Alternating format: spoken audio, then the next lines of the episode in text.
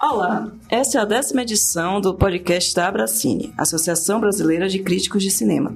Eu me chamo Amanda Wad e falo de Salvador, na Bahia.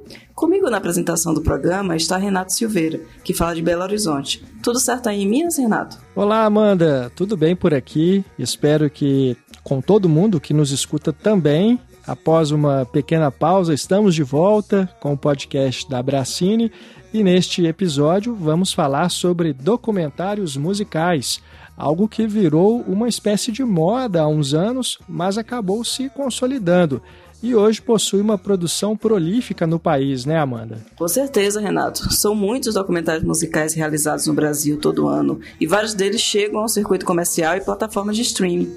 Para conversar sobre esse tema conosco, os colegas da Bracine convidados para esse episódio são a Lorena Montenegro e o Bruno Carmelo. Lembrando que eu, Amanda, também estou no site Cine Pipoca Cult. O endereço é cinepipocacult.com.br. E você, Renato, onde os ouvintes também podem te encontrar? Eu estou no site Cinematório, no endereço cinematório.com.br e na rádio Inconfidência, que pode ser sintonizada aqui em BH ou no site inconfidencia.com.br.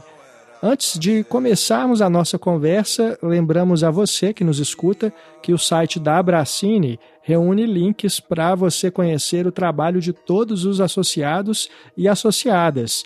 Lá você encontra dossiês de festivais com críticas, informações sobre as atividades e os cursos que a Abracine promove e links para adquirir os livros da associação. Fica o convite para fazer uma visita no site abracine.org. Lembrando, Abracine com dois Cs. E agora vamos para o debate deste episódio. Então, nessa edição do podcast, vamos conversar sobre os documentários musicais brasileiros. Como de hábito, começamos apresentando nossos convidados. Primeiro, vamos dar as boas-vindas à Lorena Montenegro, que fala conosco de São Paulo.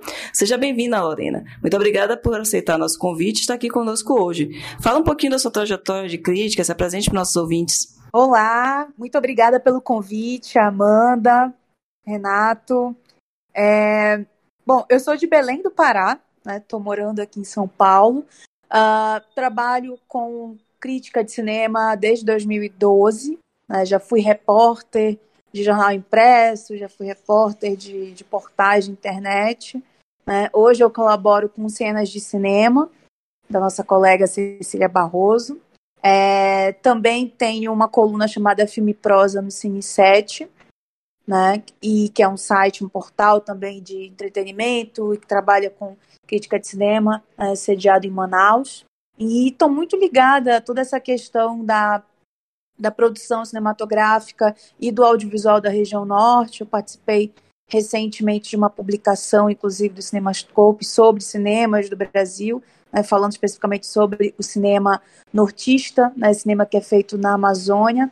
É, também faço é, pesquisas e tenho um estudo muito voltado para a questão do gênero no cinema, então eu também sou roteirista e aí trabalho muito com essa interseção é, entre gênero na criação de personagens, na construção de arquétipos, como a gente busca uma representatividade afirmativa somente das personagens femininas no cinema, né, nas séries, enfim, no audiovisual. Então, eu ministro alguns cursos, como no Centro Cultural Barco, sobre esse assunto, né? e também um pouco falando sobre uma versão não canônica da história do cinema, que é um curso que eu faço com a Flávia Guerra e eventualmente também com a Janaína Oliveira, é onde a gente fala um pouco da história das mulheres do cinema. Então pega desde as pioneiras até algumas mulheres que ao longo do século XX vieram mudando a linguagem cinematográfica, construindo muito essa questão também em cima da filmologia feminista, ou seja, da crítica de cinema feita por mulheres a partir da década de 70, principalmente. É, então, esses são alguns dos meus campos de estudo e de atuação. Bacana. Muito obrigado, Lorena, por estar aqui com a gente hoje. E também falando de São Paulo, a gente dá as boas-vindas agora ao Bruno Carmelo. Obrigado por ter aceitado o nosso convite, Bruno. Fala também um pouquinho da sua trajetória na crítica. Obrigado, sou eu que agradeço pelo convite. É, eu, na verdade, eu fiz faculdade de cinema e durante a faculdade eu comecei a ter algumas primeiras experiências de críticas publicadas, isso desde 2004. Passei por alguns veículos, agora eu estou no Papo de Cinema, que é um site situado em vários estados, ali com Robledo Milani e Marcelo Miller. E em paralelo com a atividade da crítica, né, a cobertura dos festivais, etc., eu também trabalho com alguns cursos de cinema queer, então a questão de gênero e de estudos culturais é bem interessante para mim. De crítica de cinema mesmo, uns cursos tanto pela FAP quanto pelo Instituto de Cinema em São Paulo, e também cursos sobre diretores, como sobre Pedro Modova. Enfim, e a questão do documentário, documentário musical é algo que me interessa bastante, então estou feliz com essa conversa. Massa. Maravilha, obrigada, Bruno. Bom tê-lo aqui também. E é isso, né? Documentário musical, uma coisa que aparentemente surgiu meio como moda, mas hoje vocês consideram que é um gênero consolidado? A gente pode chamar de um gênero consolidado depois de, dessa trajetória dele na, no cinema, principalmente brasileiro? Lorena, começar? Olha, eu acho que meio que é um subgênero, sim, né? Tem, é, tem um apelo muito grande, é, acho que na indústria mundial né? As pessoas é, costumam consumir muito as cinebiografias né, sobre músicos, sobre compositores, né, sobre grandes astros e estrelas, é, principalmente desse universo da música pop. E acho que o documentário musical ele acaba aqui, né, se torna um segmento aí dentro desse vasto universo. Então, essa possibilidade de, de fabular né, a partir da, da potência que tem o documentário, né, de muitas possibilidades é, criativas, de dar concretude é, para as histórias, né, utilizando a linguagem, utilizando diferentes dispositivos. Então, acaba que ele também vai fazer né, um sucesso tanto com o público quanto com a crítica. E a gente tem, eu acho que, um, um boom, né? Assim, eu até diria também um pouco depois para vocês falarem, ver se concordam comigo, mas eu estava pensando aqui é, que eu acho que vai desde 2003, 2004, mais ou menos, para cá, né, muitos documentários brasileiros foram produzidos né, sobre músicos, sobre cantoras, né, e claro, também algumas cinebiografias, né, tipo Gonzaga, de pai para filho, o, o, filme do, dos Filhos de Francisco, mas é, meio que se, foi se consolidando realmente como essa tendência, né, eu lembro muito do Cartola, por exemplo, do Música para os Olhos, do Lírio Ferreira, que é um filme que eu adoro, né? Que é um filme que acho que é de 2007, 2006, uma coisa assim, e que né, vem construindo, então, desde então, esse caminho né, de muitos documentários é, versando sobre diferentes aspectos. Às vezes a gente tem, inclusive, é, filmes que vão trazer perspectivas diferentes sobre o mesmo personagem. Né? Então, é, enfim, o próprio Luiz Gonzaga, né? Tem uma websérie produzida Bonsai, que é muito interessante, assim como tem outros documentários já feitos por ele, né? Quer dizer, sobre ele, né? A própria Big Bonsai tem um documentário muito interessante, é, dirigido é, pelo Tiago Matá, que é o Barato de Acanga, né? Fala um pouco dessa experiência desse nosso Woodstock, digamos assim, brasileiro, que foi o Festival de Águas Claras. Então, acho que tem uma, uma possibilidade cada vez maior assim, desses projetos serem produzidos, serem financiados né, e dialogarem com diferentes públicos. Né?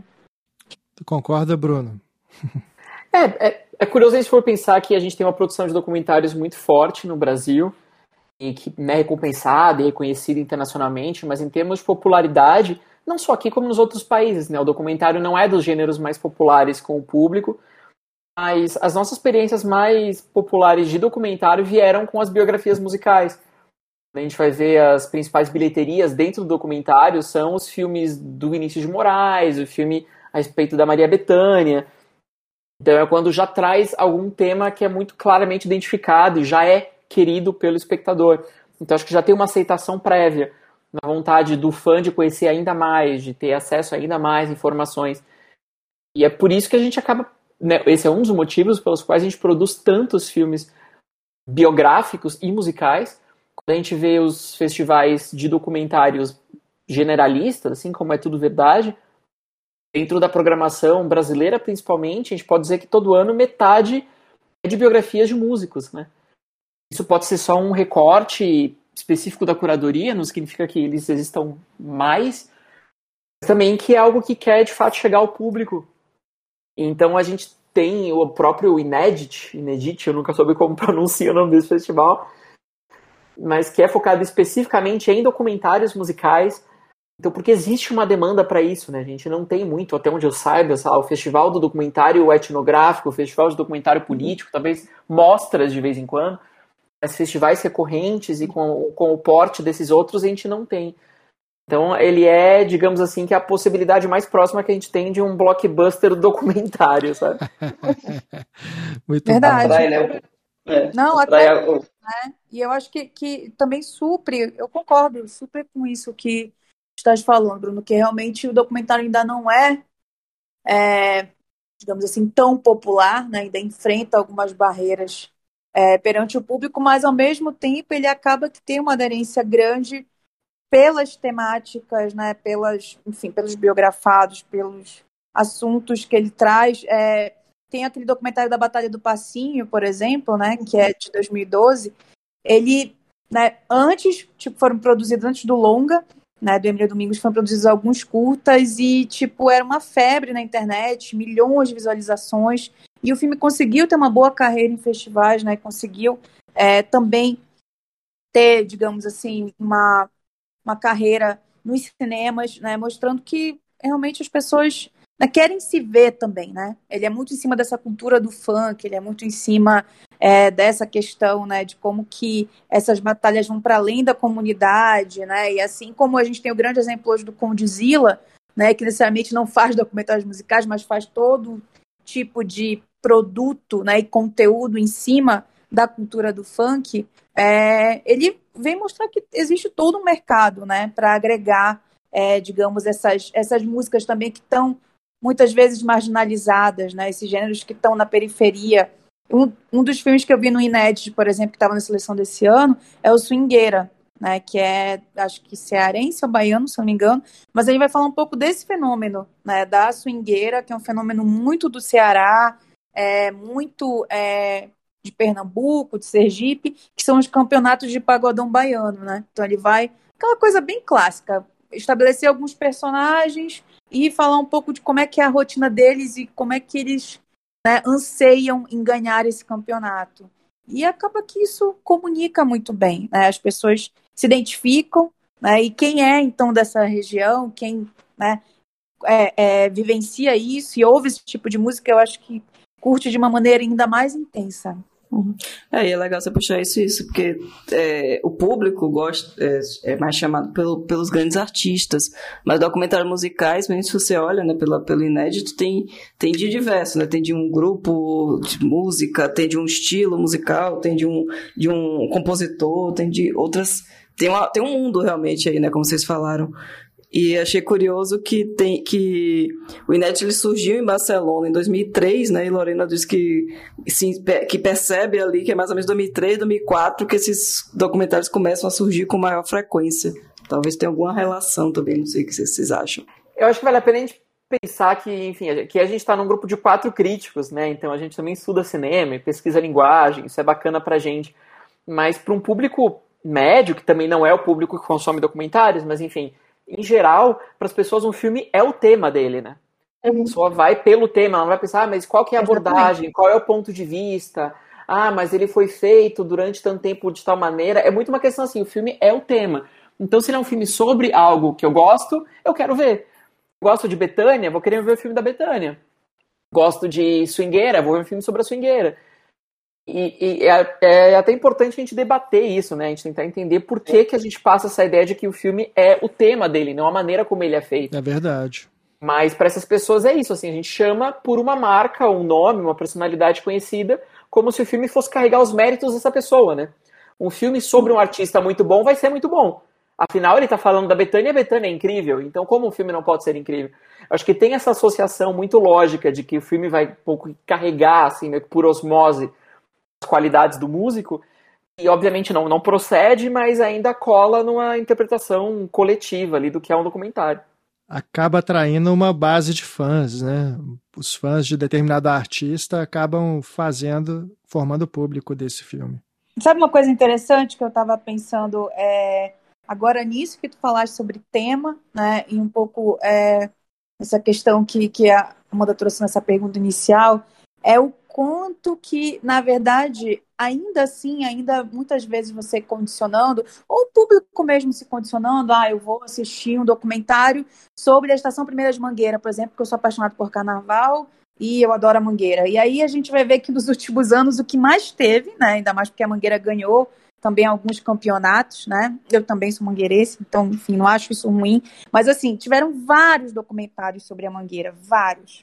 É, eu acho que teve um momento até que, que saturou demais, porque a maioria desses documentários, inclusive o documentário que relaciona né, Betânia e Mangueira, que é o Fevereiros e tudo, é, eles vão muito para esse lugar, né, de não só historiografar a, a própria escola, né, falar o que, que é o samba e buscar esses personagens para contarem um pouco dessa história da, da escola. Mas aí você consegue ainda assim ver que nem tudo se relaciona a essa grande temática, né? Que dependendo também do que que a produtora, os cineastas, né, os documentaristas envolvidos intencionam, é, você pode ter alguma coisa que foge aí, digamos, disso que está pré-estabelecido.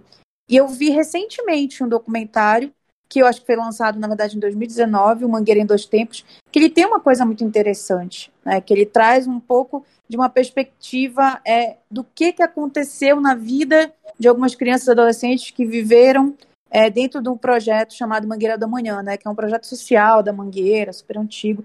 Então ele vai né, fazer, a partir dessa coisa realmente de mosaico, né, trazer, acho que cinco personagens mais ou menos, para contar um pouco o que, que eles fazem hoje, e muitos deles hoje nem estão mais relacionados com a escola.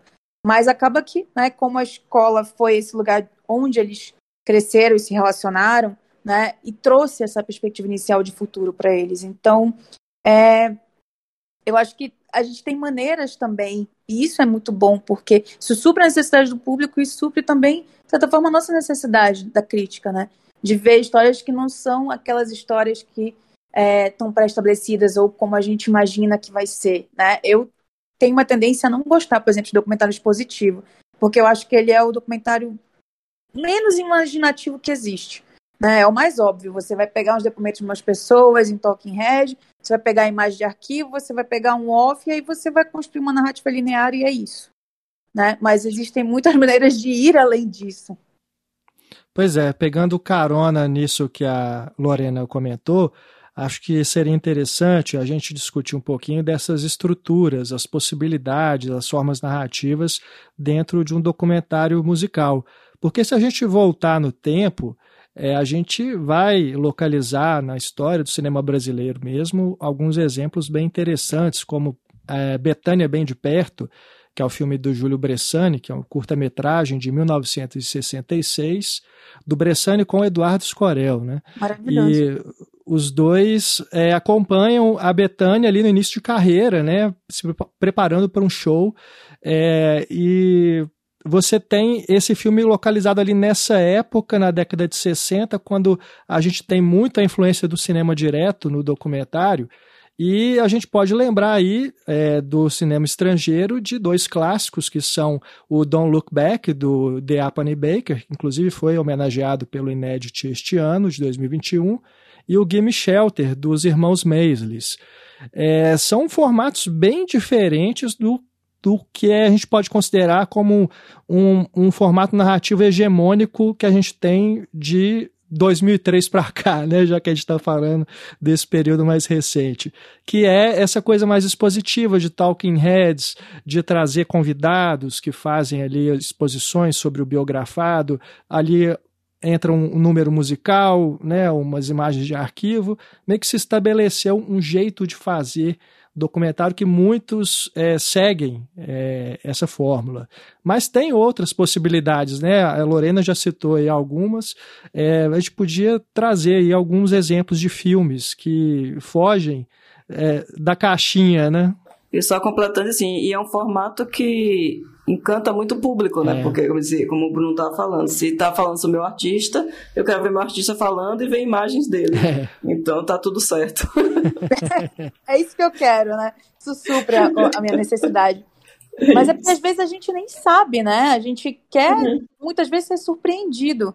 É, o Penneberg, que foi homenageado esse ano né, no, é, no festival, eu sou, assim, acho que ele é tão importante para o cinema direto quanto o Robert Drew, enfim, quanto os irmãos Maisles, porque ele domina essa, essa, essa ferramenta realmente. Né? Ele fez grandes documentários musicais e, para mim, o melhor deles nem é o Don't Look Back, uhum. apesar de ser o mais conhecido. Eu sou muito fã do David Bowie, né? e eu acho que o documentário que ele faz do Bowie é esplendoroso porque ele é um antidocumentário, na verdade, né? É. Ele é uma câmera que se deixa guiar por aquelas situações, né? Que tá ali realmente, tipo, a mosca na parede, observando tudo. E essa narrativa, ela vai ser muito constituída a partir desse olhar dos bastidores.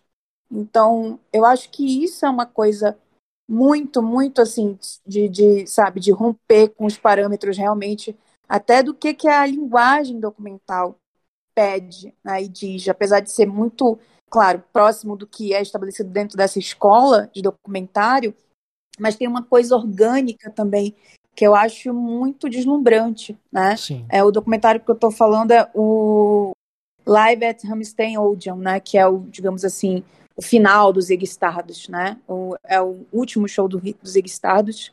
E aí o Pennebaker ele faz, né? Ele, enfim, é, documenta esse último show que foi realizado no Ramsday Odeon em Londres, em Londres, né? Uhum. Em 74. Não, em 73. Em setembro de 73. E você, Bruno, qual é o tipo de documentário expositivo que você acha que te encanta mais nesse formato? É, na verdade, nessas estruturas possíveis eu sempre fico muito atento à posição em que o diretor se coloca em relação ao tema. Isso também está né, diretamente ligado com as estruturas possíveis, porque tem os diretores que encaram o tema deles na posição de fãs. Eu gosto muito dessa pessoa e eu tô aqui para dizer que essa pessoa muito boa é de fato muito boa. Então vamos dizer que o bom é bom, vamos mostrar indícios para comprovar que essa pessoa é de fato incrível. Então são, são essas, enfim, histórias cheias de, de elogios, que geralmente pegam muitas entrevistas com conhecidos, outros artistas, outras pessoas famosas dizendo, nossa, de fato, foi ele que criou tal movimento foi ele que iniciou tal coisa, ele foi o primeiro a fazer tal coisa. Porque é uma ideia de comprovar a importância daquela pessoa que eu gosto. E esse é o tipo de documentário que me incomoda um pouco, porque ele parte de uma ideia de, de cinema como meritocracia, sabe? Assim, a, a pessoa é boa, ela é tão boa que ela merece um filme. Mas como assim ainda não fizeram um filme desse artista? Ele é incrível. É verdade. Tá, mas isso basta para uma pessoa ser objeto de um filme, assim? a gente tem que fazer um filme sobre alguém que é considerado muito bom, por quê? O que, que eu tenho a trazer sobre isso? E tem diretores que fazem uma.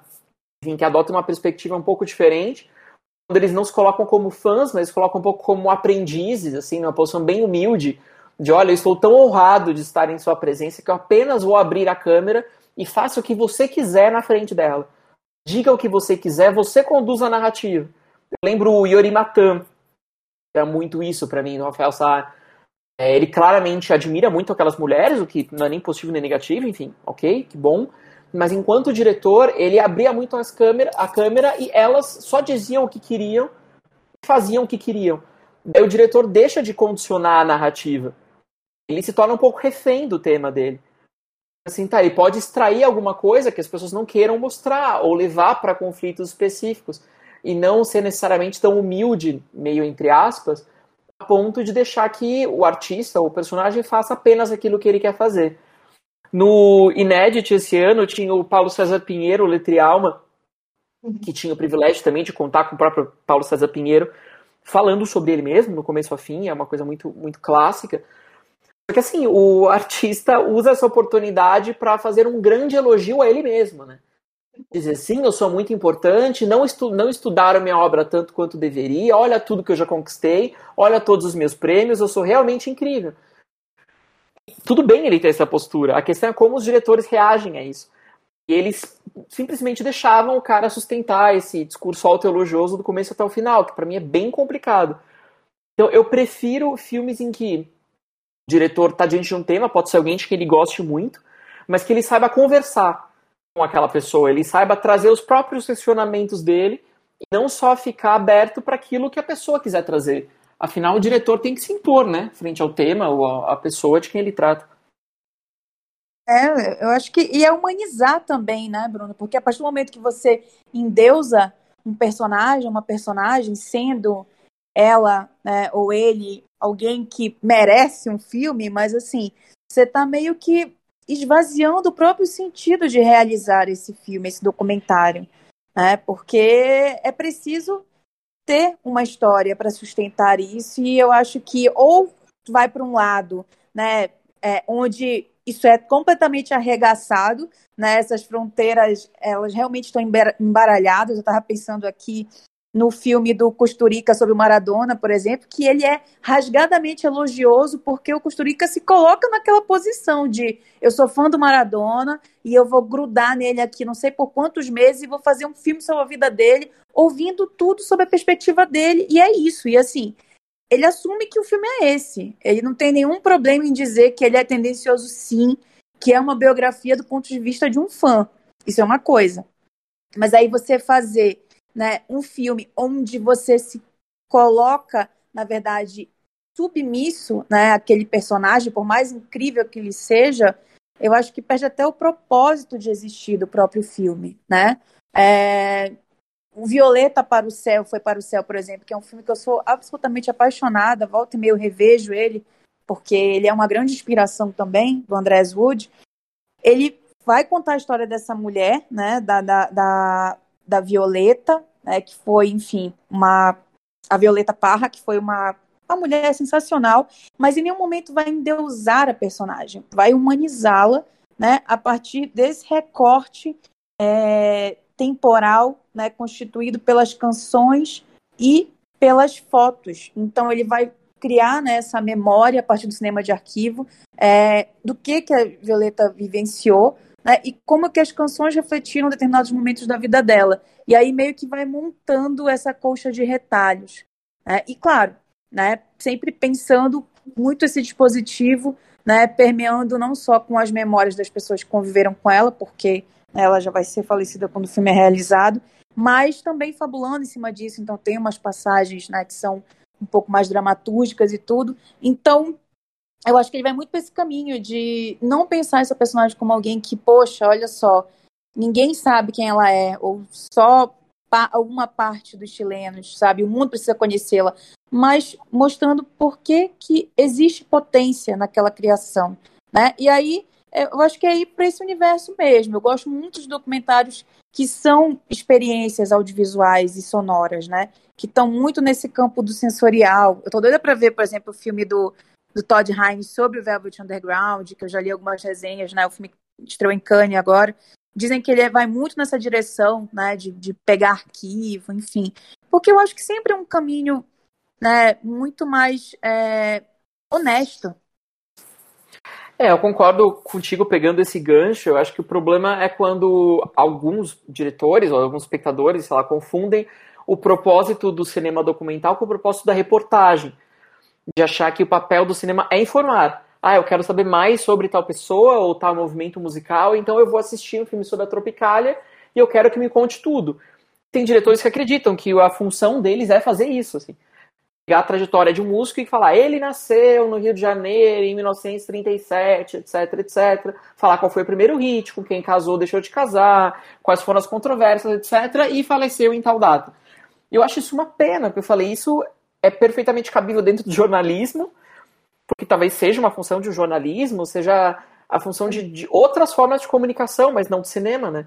Quando eu vou ver um filme, seja ele documentário ou ficção, Aliás, muitas pessoas acham que documentário não é filme, né? Enfim, esse é outro preconceito. Mas quando eu vou assistir um filme, eu quero ver o que o diretor tem a dizer sobre aquilo, que o diretor constrói a partir daquilo. Para mim, o, o, músico, o, sei lá, o movimento musical, etc., teria que ser um ponto de partida e não um ponto de chegada, sabe? Ele não pode ser um fim em si mesmo. Eu lembro da, de um documentário incrível, que é aquele Kurt Cobain, About a Sun. Nossa, esse e, filme é demais que é maravilhoso, né? E o diretor foi fazer um documentário sobre Kurt Cobain, mas ele não teve acesso às imagens do Kurt Cobain, nem às músicas do Kurt Cobain. Ele não conseguiu ter o direito nenhum desses, e daí, sem problema, ele fez um filme baseado nas gravações de um diário vocal que ele tinha com o gravador.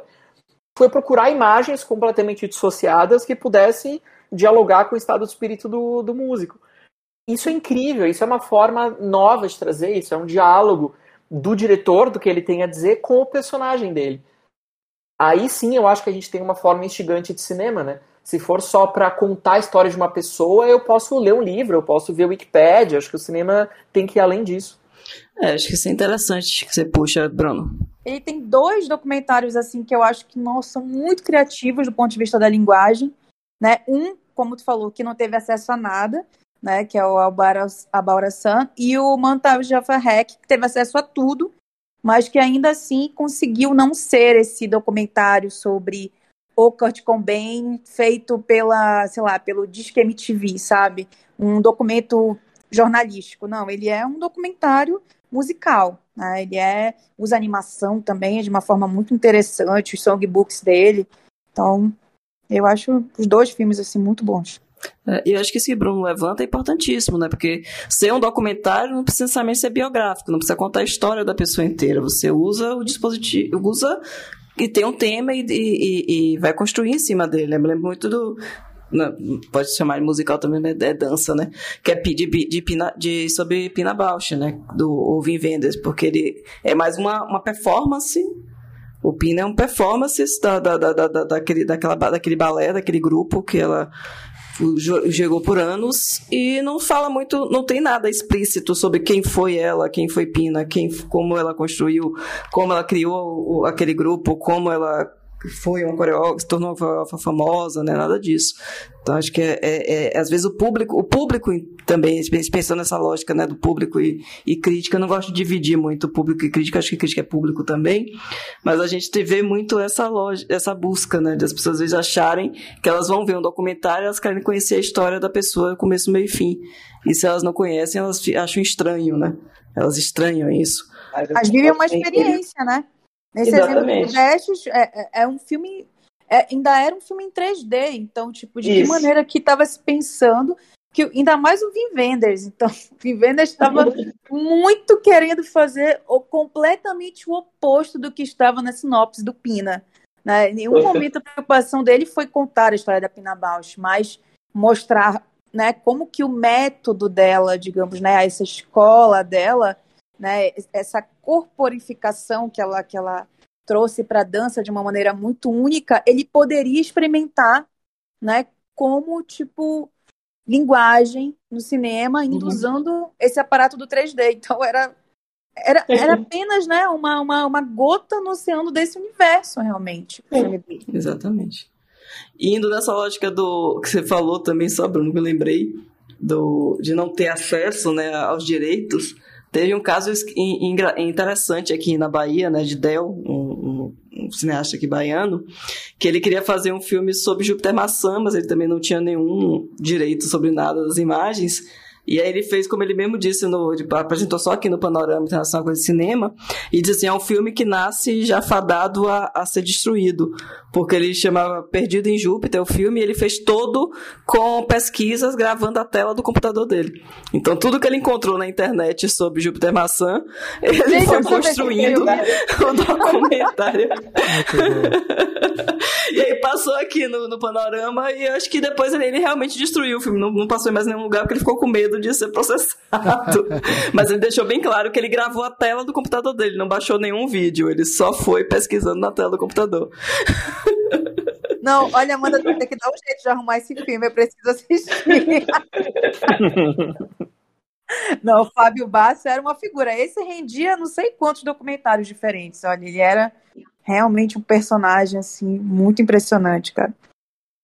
O Júpiter Maçã. Agora, sabe um, um filme que é, ele foi feito para atender essa demanda de fãs, tem a participação direta da banda, mas que eu acho muito bem realizado e costurado, é o Titãs A Vida Até Parece Uma Festa, de 2009, que tem a direção do Branco Melo, que é integrante dos Titãs, e do Oscar Rodrigues Alves, que já tinha trabalhado com a banda em videoclipe.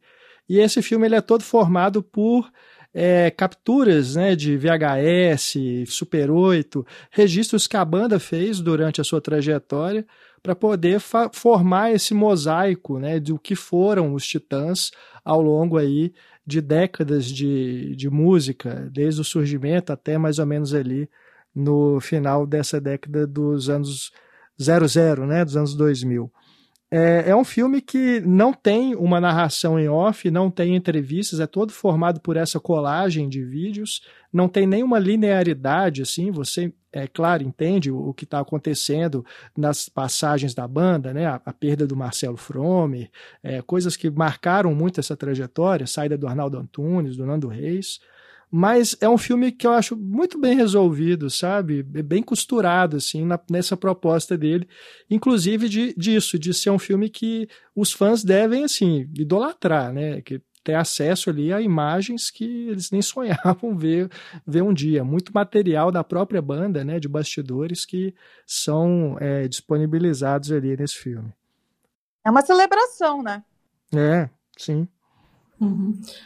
É. Outro que eu acho interessante nessa lógica também é o, o Uma Noite 67, né? Porque ele simplesmente pegou os arquivos todos do festival e botou o festival na íntegra, entre bastidores e músicas sendo apresentadas, sem, uma, sem nenhuma interferência. Acho que é interessante também a lógica de eu lembro muito, minha mãe sempre foi muito fã de MPB e ela reclamava dos documentários quando cortava a música no meio. Então eu lembro muito dela nesse, nesse porque apresentava a música inteira. É. Ela sempre ficava chateada quando cortava. E acho que é uma coisa interessante, você se sente ali no, no festival, ali, de alguma maneira, né? Sim, verdade. É até interessante pra gente pensar por que, que a música é mais cinematográfico ou mais popular dentro desse gênero biográfico do que filmes sobre escritores, filmes uhum. sobre atores, artistas, que existem também, mas muito menos, né? Uhum. No caso do cinema brasileiro. Assim, se, se, as pessoas de fato vão ali esperando para aproveitar a banda sonora do, do filme.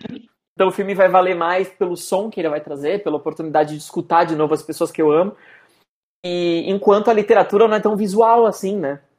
Não posso ficar só filmando páginas e páginas de um livro, exigiria uma outra relação. Mas a gente não tem tantas biografias sobre artistas de teatro, sobre grandes atores, talvez porque isso exigiria uma relação diferente. E a música todo mundo absorve de maneira talvez um pouco mais democrática, não sei. Estou começando a lançar hipóteses aqui de por que a gente tem muito mais música do que biografias de, de outras artes. É, eu acho que nesse campo das hipóteses é muito legal a gente refletir realmente de, de que maneira que até sensorialmente né, as pessoas se sentem mais é, é, é, quase como se fosse um imã, né? Elas estão de fato mais atraídas por histórias constituídas, né? Sejam biográficas ou tendo como interlocutores né, cantores, cantoras, né, artistas que fazem música.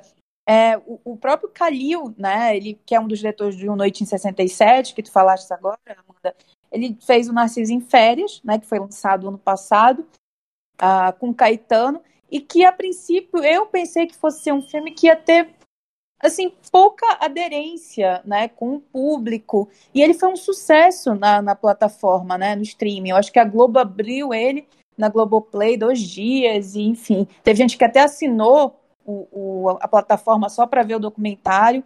E ele basicamente é o Caetano falando, né? O Caetano falando das suas memórias, né? recontando um pouco esse período da Tropicália, do exílio, enfim. E aí eu acho que constitui muito também a partir da experiência que as pessoas têm com as músicas dele. Né? De maneira que as canções, que as letras, que evocar essas imagens mentais ajuda é, a, a, a tornar né, esse filme realmente palatável. Né? Eu acho que se fosse qualquer outra pessoa que não fosse um músico, né, que não fosse Caetano, Gil, Chico Buarque, enfim, ficaria mais difícil de tocar em temas né, tão importantes, muitas vezes, que a gente vai para debaixo do tapete, e para conseguir atrair essa atenção do público, né? Não sei, tô aqui também elocubrando. não tenho respostas, só, só dúvidas. é, dúvidas muitas. É porque não dá, pra, não dá, não dá realmente pra gente, né? Tem, e, aí, e, aí, entra aquela lógica também, de novo, que eu tava comentando nos bastidores do Inédit, né? Que é um festival que é específico de, de, de documentários musicais, né? Ele surgiu em Barcelona, como eu falei, em 2003. Chegou no Brasil em 2009 só, mas já tem tido várias versões. E assim, e é uma coisa que assim, eu, pelo menos eu percebi aqui em Salvador, uma coisa bem de, quando ele tinha nas itinerantes aqui em Salvador, que o público de que vai ao inédito é muito mais de pessoas da música do que pessoas que vão ao cinema, porque até principalmente em Salvador, que é uma cidade muito todo mundo se conhece, todo festival de cinema é de conta as mesmas pessoas. Mas chegava no inédito e não encontrava aquelas pessoas, encontrava outras pessoas que tinham mais interesse em música, né? Então fica, você fica pensando, será que, né, que que atração é essa? Não sei, vocês costumam é, cobrir o inédito, já foram, sentem alguma diferença nesse sentido? É, eu já cobri o Inédit algumas vezes. É, né, de vez em quando, por exemplo, nesse último, nessa última edição, ele acabou batendo com outros festivais online, né? A gente está no momento uhum. específico de vários festivais mostras online. Mas eu acabo percebendo a mesma segmentação de todos esses outros festivais sobre alguma temática específica. Então são festivais ou mostras generalistas, tipo Mostra de São Paulo, Festival do Rio, Panorama, etc., que são, que são amplos. Eu percebo a mesma coisa no Mix Brasil, que é para filmes de temática LGBTQIA+, ou, ou mesmo para o próprio É Tudo Verdade, que é de documentários em geral. Você já percebe uma diferença. Eu não vejo tantos colegas críticos de São Paulo nesses eventos mais específicos do que nos festivais maiores. Eu acho que a partir disso já começa a ter uma própria segmentação dos críticos e dos veículos onde eles trabalham a respeito do interesse por esses filmes, né? E, enfim, também eu, cubro e percebo que de fato vai ter menos, menos interesse, até por parte da imprensa, por achar que é filme feito para um nicho, principalmente para fãs, o que não precisa ser, né? Tem experiências de linguagem excepcionais, de filmes que, que, que aparecem no Inédit, o, o Dom Salvador e Abolition, que acho que ganhou no ano passado. Filme excepcional, muitíssimo bem feito, muito preocupado com a linguagem do filme, não só em contar a história desse senhor e, que também venceu o festival, enfim, mas, mas que além da, só da, da própria questão da temática de um filme para fãs. Acho que é isso que eu espero encontrar nesses festivais e que nem sempre todo mundo todo mundo dá devida atenção para eles, né? Sim. Inclusive, Sugar Man, né, que foi o filme que depois ganhou, foi pro Oscar, eu vi pela primeira vez no Inédit aqui em Salvador, um ano antes. Então, são, tem, tem de tudo, né? É, possibilidades. E você, Lorena, você cobre? Não, então, eu cobri o festival do passado e eu acho que eu tinha também ido em 2018, mas eu, eu super assim, com certeza, tudo isso que o Bruno falou, eu acho que se caracteriza muito de, de pensar, né? A própria imprensa, é, muitas vezes, e não só o público, mas acabam nichando né, esses festivais, porque, né, principalmente festivais de documentários, não tem nenhuma grande estrela ou astro, ou mesmo cineasta, né, puxando determinado filme. Então, é, muitas vezes esses festivais realmente eles acabam tendo uma repercussão menor, né, mas tem filmes muito grandiosos, né, a seleção do ano passado realmente do Inédit, assim, eu fiquei muito passada porque eu vi muitas coisas boas, né? O próprio é, o, o, documentário também sobre o Dorivan do Saravá, que é incrível, né? O do Dom Salvador, que o Bruno já citou aqui. É, enfim, tem o do, o do Garoto também, que é sensacional, e muitos documentários que são isso, né? São completamente fora dessa ordenação, digamos, convencional, né? São filmes que vão muito mais para a proposta do, do ensaio, né? do experimento realmente, né? de, de trazer uma, uma camada sensorial para essas histórias desses personagens, né? sendo músicos ou não, e que acaba que né, consegue ter uma repercussão boa, né? mesmo que o festival seja mais nichado, mas são filmes que conseguem algumas vezes romper essas barreiras né, do próprio mercado. Tem um documentário que, por exemplo, estava no Inédit, eu acho que é da seleção de 2019, acho que não foi na seleção do ano passado, que é o Amazônia Groove, da Urca, da Urca Filmes, né? Que é um filme que eu detesto pessoalmente, né? Porque eu acho que ele, na verdade, é um grande videoclipe, né? Ele não tem uma linguagem muito trabalhada em relação ao que, que é essa, essa esses sons, essa sonoridade da Amazônia. Né? É uma sucessão, na verdade, de, de clipes musicais de vários artistas, mas ele foi uma das grandes bilheterias de documentário do ano, né? E, e ele acaba que, que cria, estabelece uma conexão com as pessoas, né? A partir dessa sensorialidade mesmo. Então, tem uma fotografia deslumbrante do Jacques Chewish e a música. E o resto é o resto, assim. Mesmo minha opinião, eu até, tipo, sabe, acabo dando o braço ao torcer que que bom que o filme, mesmo tendo um milhão de defeitos, ele acaba conseguindo né, ter essa, essa possibilidade também de chegar ao público, né, de apresentar é, esse universo, essa música né, para, enfim, públicos diversos. Mas eu acho que isso também é, muitas vezes, cumprir uma, uma função muito pequena, né, que poderia ser expandida. Mas estou aqui trazendo ele, mas também como esse exemplo de né, conseguir romper, digamos, esse nicho do festival musical, né, e acabar tendo é, uma boa carreira nas salas de cinema. É, e o, dois bons exemplos de filmes que romperam com o nicho e foram para o mainstream, inclusive em um festival mainstream, é, lembrar do Festival de Gramado de 2020, que a gente teve dois documentários musicais na competição principal, né? O Samba é Primo do Jazz, sobre Alcione, da Angela Zoé, e Me Chama Que Eu Vou, do, sobre o Sidney Magal, dirigido pela Joana Mariani. É, dois filmes bem diferentes, inclusive de propostas, né? Um segue é, essa coisa mais da colagem de é, arquivos com depoimentos do próprio biografado, com uma coisa mais para cima, né? no caso do Me Chama Que Eu Vou, e a Angela Zoé já acompanha a Alcione ali nos bastidores, mas com uma outra proposta. Acho que até. Mais intimista, né? É, mais intimista. Mas eu acredito que os fãs da Alcione não ficaram tão satisfeitos quanto os do Sidney Magal. Pelo menos com quem eu conversei. Foi, foi debate, foi, foi debate, inclusive, do outro podcast sobre o Festival de Gramado, já fazendo a, a, o convite para o ouvinte ir lá procurar, que a gente discutiu isso também, né, Renato? Pois é, o, o Bruno tinha falado, né, de que alguns filmes não dão certo com essa proposta. É, eu acho que, inclusive, é isso, né? A sinopse do próprio Samba é Primo do Jazz engana, né?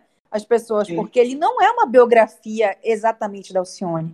Ele é muito sobre essa relação dela, né, com, com esse universo musical, enfim. Aí vai falar de várias pessoas, né, que, que passaram pela trajetória dela, então ele, ele faz umas costuras aí um pouco diferentes.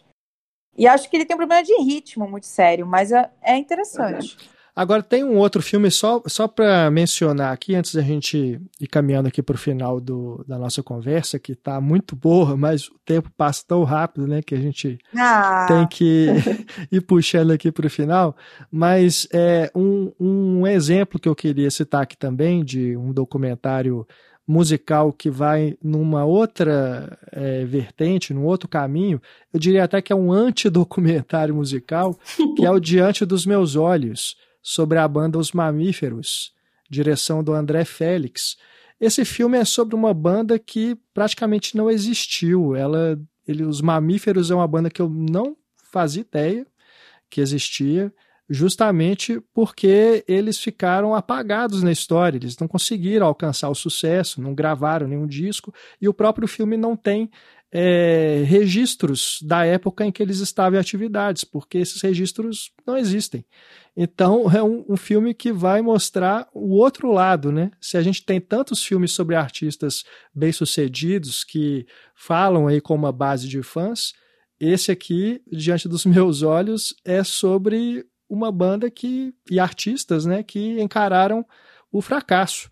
É, é um filme bem curioso. Não sei se vocês assistiram a ele, mas recomendo aí para quem quer ter uma uma outra ideia, né, de tipo de documentário musical e conhecer também é, artistas aí que ficaram é, invisibilizados pela história.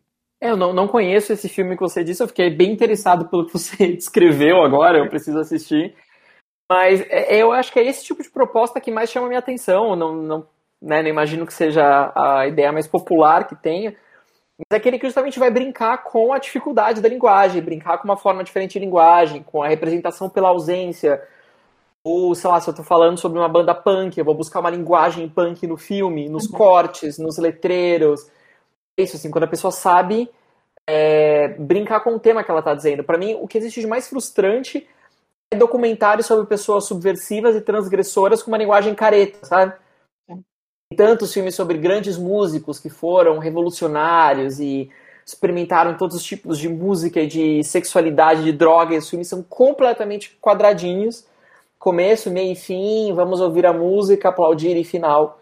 Eu acho isso triste, eu falo, gente, você tem que tentar de alguma maneira dialogar enquanto estética com o trabalho daquele artista que você admira, né? Então, se ele fez alguma coisa porra louca, faça um filme porra louca, que condiga com aquilo, sabe? É, então, esse, esse tipo de proposta um pouco mais radical de documentário é quando eu fico interessado. É, eu, eu acho que tem que ir para o caminho da disrupção também. Eu adorei conhecer esses dois documentários que eu, que eu vou caçar agora. Né? O do Júpiter Maçã, não sei se existe em algum lugar da internet, mas vamos ver e esse o Diante dos Meus Olhos, que já é irônico no título, né? Porque se é uma banda que não tem mais registro, não tem foto, é. não tem vídeo, como é que essa banda passou diante dos olhos e ninguém viu e ninguém tem essa memória, né, desses shows? Então, assim, eu acho que é, é brincar não só com a dificuldade da linguagem, mas a dificuldade da pesquisa, né? A dificuldade do documentário em si, que às vezes é muito complicado. E eu falo isso também é, desse lugar não só de crítica, mas de roteirista na pandemia, nossa, é muito difícil fazer pesquisa para documentário agora. Está sendo tortuoso. E assim, nada melhor do que a criatividade e a inventividade do cinema, sabe? Pensar em, em dispositivos, pensar em maneiras é, de contar certas histórias, de preencher as lacunas, porque tem vezes que elas não vão ser preenchidas, sabe? Ah, eu quero contar a história de um músico que já morreu há muito tempo e que, enfim, não tenho registros. Ou então eu tenho registro, mas não tenho autorização. O que, que eu faço? Né? Uhum. Ah, o, o, o Spinal Tap, claro, é um exemplo muito diferente, porque é um mockumentary, né? Mas eu acho muito interessante como esse filme do Rob Reiner, que é um filme antigo, mas ele te dá muitas, muitos insights criativos, assim, de como jogar dentro desse universo do documentário musical, né? Porque ele fala, acima de tudo, do, do, em oposição ao que a gente sempre busca, ou pelo menos o que a gente sempre vê nesses documentários é, musicais, em cinematografias, que é a coisa do êxito, né? De alcançar o sucesso. Ah, esse personagem viveu e atravessou vários percalços, mas no final ele conseguiu, ele perseverou, né? Mas não necessariamente. A, a, melhor coisa, no final das contas, é a gente conhecer a jornada, né? Desses artistas que a gente tanto admira.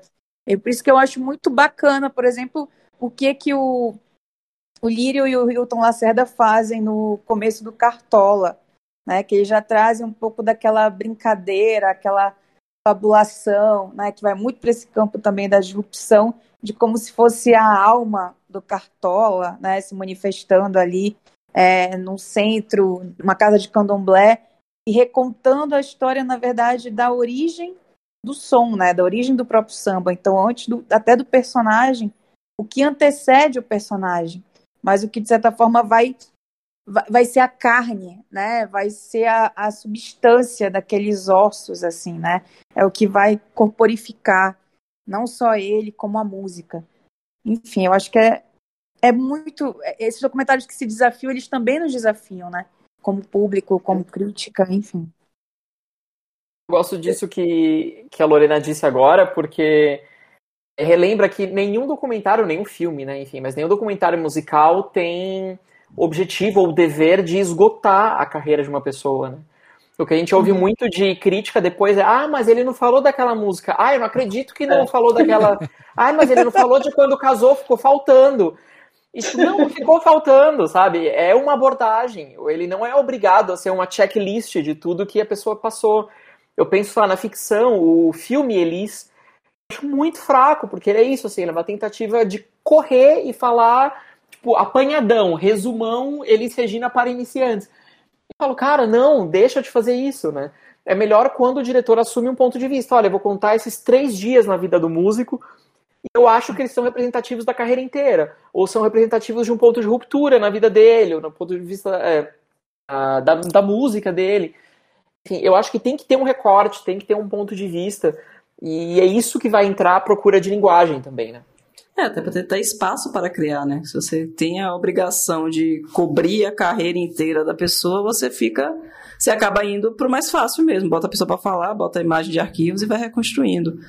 E eu acho que essa, essa ideia né, de pensar muito mais o, o pulsar, né? Já que é música, né? Música é ritmo, é pulsar também. Eu fico pensando exatamente. É uma coisa que eu gosto no filme da Tropicália, ainda que ele seja também um pouco nessa construção de tentar entender a Tropicália inteira, mas acho que a montagem do filme ele tenta buscar esse ritmo, né? essa, essa, essa digressão, essa, essa, essa quebra de padrões de alguma maneira da estética eu acho que eu, eu gosto muito da, da, montagem daquele filme, por causa disso, porque ele tenta trazer. Ele é, né? Quase um álbum de, de, recorte, né? Exato, é uma, tipo, exato. Pega assim, umas figurinhas, vai recortando com aquelas cores Isso. da batalha, ele tem muito esse. Exato.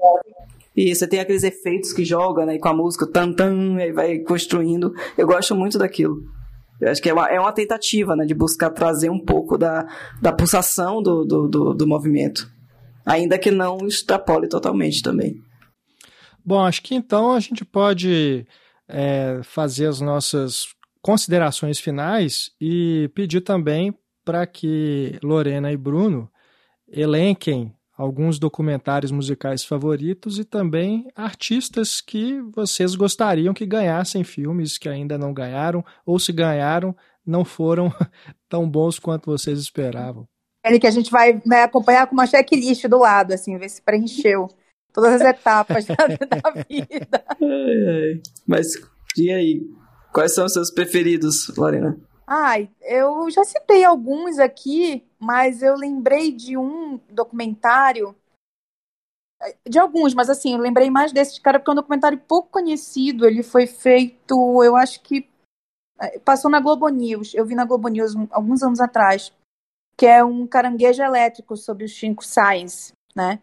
Que ele vai é, muito tentar constituir também, e é uma tentativa, né, talvez um pouco menos é, é, feliz do que Tropicália, por exemplo, mas ele tenta constituir um pouco dessa estética do Mangue Beach ao contar a história né, do Chico Science. Então, eu acho que é, é um filme interessante sobre essa perspectiva. Né? O Cartola, Música para os Olhos, eu acho que é um filme fundamental, né? não só da linguagem, mas como que ele apresenta esse personagem, né? Apresenta a própria história é, do samba, né?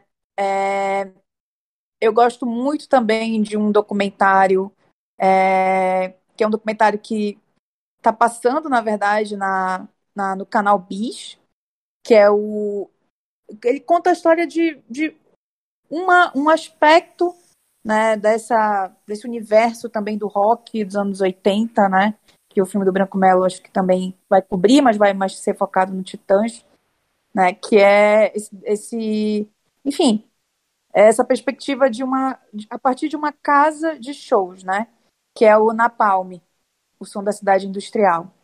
Então, assim, é um documentário mais convencional, mas ele tem uma, um recorte, né?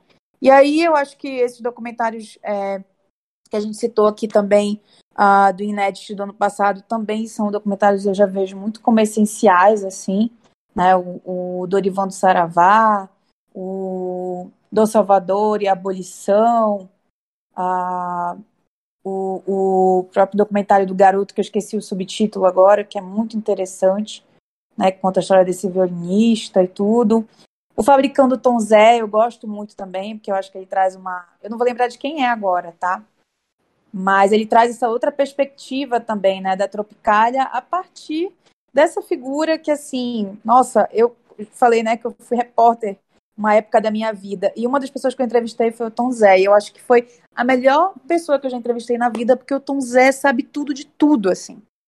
E ele é muito. Ele é um personagem que rende muitos filmes também, né?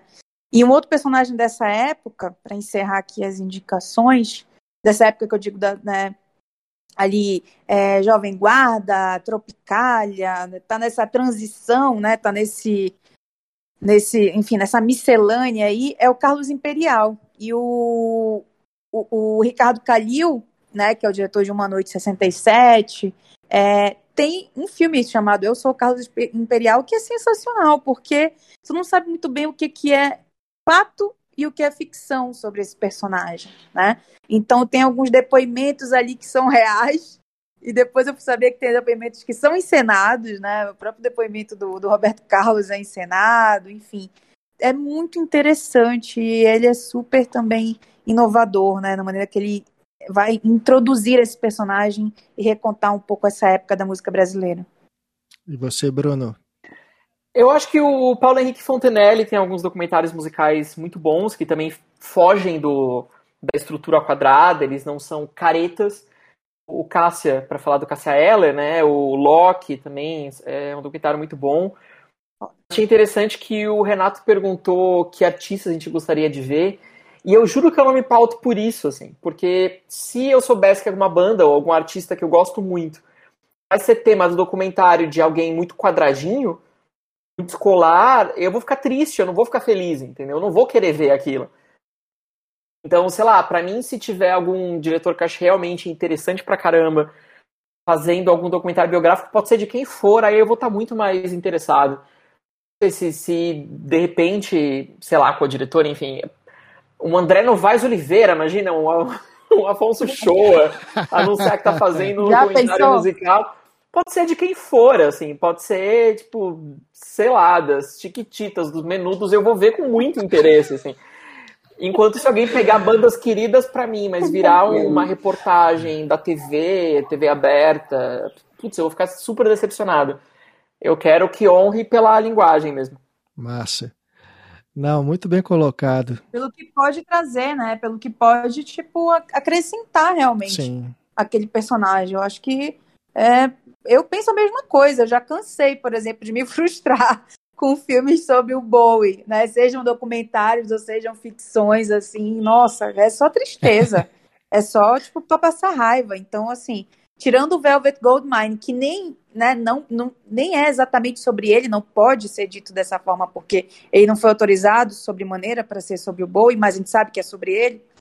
É o único que realmente é um filme, né, que se apresenta como um filme, que tem, enfim, inventividade, que traz alguma coisa né, diferente. O resto é o resto, e eu acho que é muito dentro disso que o Bruno falou mesmo. Eu posso ver um documentário sobre uma banda que eu nem conheço, tipo o Grupo Rumo. Nem, nunca tinha ouvido falar, eu acho.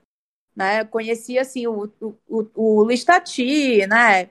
Enfim, né? É, palavra cantada, tudo mais. Sabia um pouco da trajetória da vanguarda paulistana, né? Itamar Assunção, é, enfim. Mas eu não conheci o grupo. E aí eu vi o documentário sobre o grupo, que é bem interessante, assim não é, não vai mudar o mundo, não é um dos meus documentários preferidos musicais, mas ele traz uma coisa muito inovadora, assim, até pensando a animação, né, como essa possibilidade de recontar né, esse dispositivo documental de uma banda se apresentando né, e brincando com a linguagem também das palavras, né, porque é, o grupo tinha essa característica né, de, de pegar um pouco essa coisa da métrica e do som e da melodia e retrabalhar isso, né, vocalizar de outra maneira as palavras, enfim, reinterpretar grandes clássicos também, né? É, como a Dona Irã Barbosa, enfim. Então, eu achei um documentário, sim, muito. É isso, que, que justifica a sua existência, sabe? Legal. Tô curioso para assistir a esse do Grupo Rumo também, que é, eu não, não conheço muito bem a história, né? E quando eu soube aí do lançamento, eu fiquei bem interessado. E, e por falar nisso, é, em documentários que te apresentam é, histórias que vão por trás do que a gente conhece do artista é, enquanto é, músico, um que é um dos meus favoritos é o Simonal Ninguém Sabe o Duro Que Dei, que traz toda aquela história trágica dele com a ditadura, né? Então acho que é um filme que presta um grande serviço ao artista também, né? De trazê-lo de volta é, para o, as rádios, né? Eu trabalho na Rádio Confidência aqui em Belo Horizonte e eu, eu, posso dizer que as músicas do Simonal passaram a ser mais tocadas depois do documentário, sabe? E, então, é, é um filme que eu gosto bastante. E também o Loki, que o Bruno já mencionou, Loki Arnaldo Batista, e gostaria de ver, inclusive, um filme sobre a Rita Lee. Fica a dica aí para o Paulo Henrique, que é um amigo também. Fica a dica. Ele poderia fazer, viu? faz, né? faz uma trilogia. Poderia acho, fazer faz, o outro faz lado. né? Arnaldo, né? Faz Sérgio, faz Rita. Também. É, quer dizer, Arnaldo já fez. Mas, olha, é, outros artistas né, que eu gostaria muito de ver: o Milton Nascimento e Belchior. Belchior eu sei que está vindo a caminho aí, mas Milton Nascimento eu também gostaria muito de ver algo sobre ele. E você, Amanda? Faltou você. Faltou eu, né? Rapaz, eu tava aqui pensando aqui, meu Deus, qual o filme que eu mais. Eu gosto do, do Loki também, eu acho que tem uma. Eu já falei alguns também, né? O Ano de 64 é um filme também que me marcou. É... Eu vou pro internacional, né? O Buena Vista Social Club, que acho que foi um dos primeiros documentários musicais que me encantaram. Eu acho que eu também tenho uma construção. E isso é, é eu não fiz dever de casa, não é difícil de pensar agora, assim, um filme que seja o meu filme preferido nesse, nesse gênero. Mas eu gosto de vários. Tem. Dentro do. O, o de Caíme, né, que, que, que Lorena falou agora mesmo, de Henrique Dantas. Eu acho o filme interessantíssimo, porque ele constrói aquela coisa que a gente fala de viés, né? Ele não está falando só a carreira de Caíme, ele está trazendo o Caíme enquanto um, um, um, artista negro falando da, da, da, da questão da, da das referências dele, né? Então acho que é bem interessante essa, esse, esse viés, é um viés diferente, diferente do que a gente vê normalmente do, de falar da história, da música, de KM. Então eu gosto muito dessa, dessa perspectiva que Henrique traz. E um artista que não teve ainda o documentário que eu gostaria de ver. Gostei da ideia da Rita Lee, vou fazer coro aí a, a lógica, que eu acho que é importante. É uma, é uma nossa, nossa uma, uma das representações de roqueiras mulher, então é importante, é mais, é, além de toda a referência dela, é importante. E eu estou influenciado um pouco por meus alunos, né? Eu tava, orientei um TCC esse semestre de Aldemar Brandão, e eu, achei, eu não conhecia Aldemar Brandão, Aldemar Brandão foi um cantor da era do rádio, aqui um cantor baiano que fez muito sucesso na era do rádio e depois caiu no, no ostracismo, esquecimento total. As pessoas nem sabem que ele existia ele tem até um timbre parecido com o Caíme. Então, de repente, resgatar artistas assim que a gente. que foram esquecidos com o tempo, né? Pode ser uma coisa interessante também, dessa essa busca por resgatar essas vozes. O próprio ganhador, né, Amanda, desse ano do Inédit, é, é um documentário sobre uma cantora que não é uma cantora conhecida, né? Sim, Alzira, então. É. Exatamente, conhece mais a irmã, né? A TT. Verdade. então tem. É interessante, é interessante, porque é, é uma lógica também nessa, desse resgate, né? Dessas vozes que ficam perdidas, às vezes não sabe bem porquê. Eu acho que, que pode ser uma função também interessante. Pois é. Bom, gente, então é isso, né? Foi uma conversa muito boa, rica. Eu agradeço mais uma vez a participação tanto da Lorena Montenegro quanto do Bruno Carmelo. É, demonstraram bastante, não só conhecimento, como paixão né, por, por documentários musicais. Acho que isso é importante. E, essa, e fica essa esse convite né, a, a, vermos mais filmes musicais, vermos mais documentários, é, buscarmos linguagens né, cada vez mais é, que possam extrapolar um pouco essa, essa lógica do, do comum. E queria só vocês deixassem o último recado para nossos ouvintes, né? Agradecer mais uma vez a presença de vocês. Eu só agradeço de novo, enfim, o convite. Eu acho que esse é um tema bem importante de conversar. É por todo mundo, mas principalmente num grupo de críticos, numa associação de críticos, porque a gente debate muitos filmes pontuais mas não debate tanto movimentos, grupos de filmes, subgêneros de filmes, e esse é, enfim, como a gente disse, né, um subgênero que está se tornando importantíssimo e muito numeroso dentro dos documentários, então eu acho importante a gente plantar ali as bases de uma reflexão de porquê, como, de que maneira está acontecendo, e eu acho que esse tipo de troca entre os críticos, é, para além de um filme, pensar de uma maneira mais ampla é fundamental. Então, parabéns aí pela iniciativa e valeu por me chamarem. Ah, quero agradecer também pelo convite, né? Minha primeira participação aqui no podcast da Abracine, da nossa associação. E é, acho que é fundamental, né? A gente fazer isso cada vez mais, poder, né? Não só se nutrir, né? Porque no meio desses tempos pandêmicos é muito bom também a gente poder conversar, sobre o que alimenta né, a nossa paixão, no caso o cinema, mas também falar um pouco sobre esse mercado, sobre os filmes que são produzidos no Brasil, né, sobre essas perspectivas de linguagem, de produção, de abordagem, é, de personagens, de temáticas. É, acho que dava para a gente fazer mais uns três podcasts aqui só sobre esse tema de documentário musical, né? Porque a gente foi, voltou, saiu do Brasil, né? Percorreu algumas regiões, falou especificamente do trabalho de alguns cineastas. É, mas é isso, fico muito grata né, pela troca também, muito bacana. E até a próxima. Maravilha, muito bom. Foi ótima a conversa. Então é isso, gente. Eu agradeço mais uma vez e fica o convite para nossos ouvintes que possam conhecer os outros podcasts, as outras edições. Estão lá no site da Bracine, abracine.org. Lembrando a Bracine com dois seis. Até a próxima.